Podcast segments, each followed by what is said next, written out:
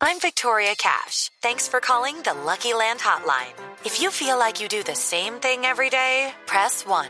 If you're ready to have some serious fun for the chance to redeem some serious prizes, press 2.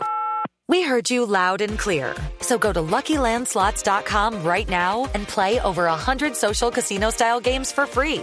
Get lucky today at LuckyLandSlots.com. Available to players in the U.S., excluding Washington and Michigan. No purchase necessary. VGW Group. Void prohibited by law. 18 plus. Terms and conditions apply. Ministerio de Comercio se sumó a las investigaciones para esclarecer el accidente de una embarcación con estudiantes del English School en Leticia. Carlos Alberto González.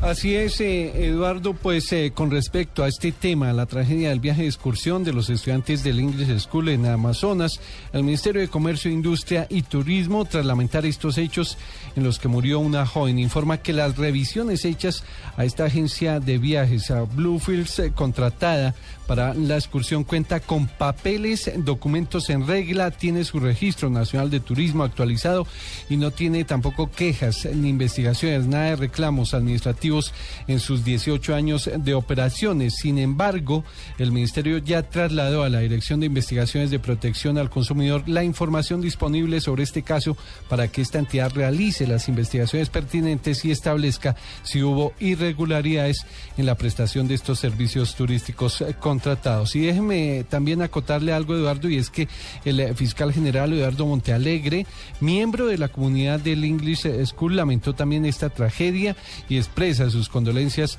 a la familia de María Camila Velandia, la niña que murió en estos hechos. Ha recalcado el fiscal en estas investigaciones que adelanta el eh, organismo de que él dirige para que esclarezca y agilice pronto todas estas investigaciones para dar con responsables.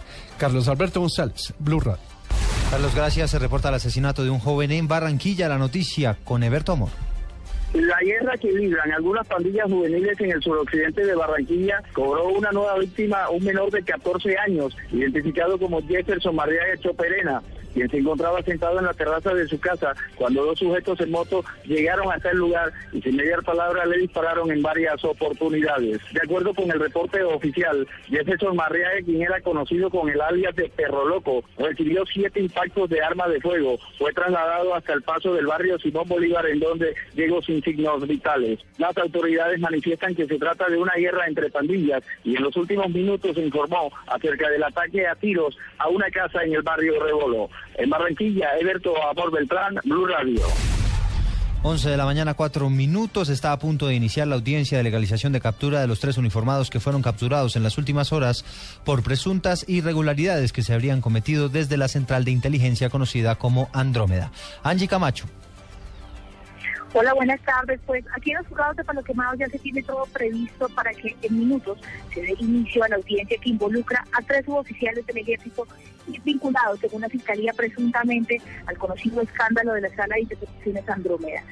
Precisamente eh, el director de la Fiscalía, el Julián Quintanilla, director nacional del CTI, habría dicho que existe una estrecha relación entre el conocido hacker Andrés Sepúlveda y la sala de interceptaciones Andrómeda para favorecer una campaña eh, política a la presidencia de la República. Estos uniformados horas antes fueron reseñados en el búnker de la Fiscalía, fueron llevados a exámenes médicos y estamos esperando que en contados minutos ingresen a los para que se dé inicio a la audiencia de legalización, imputación y solicitud de medida de aseguramiento.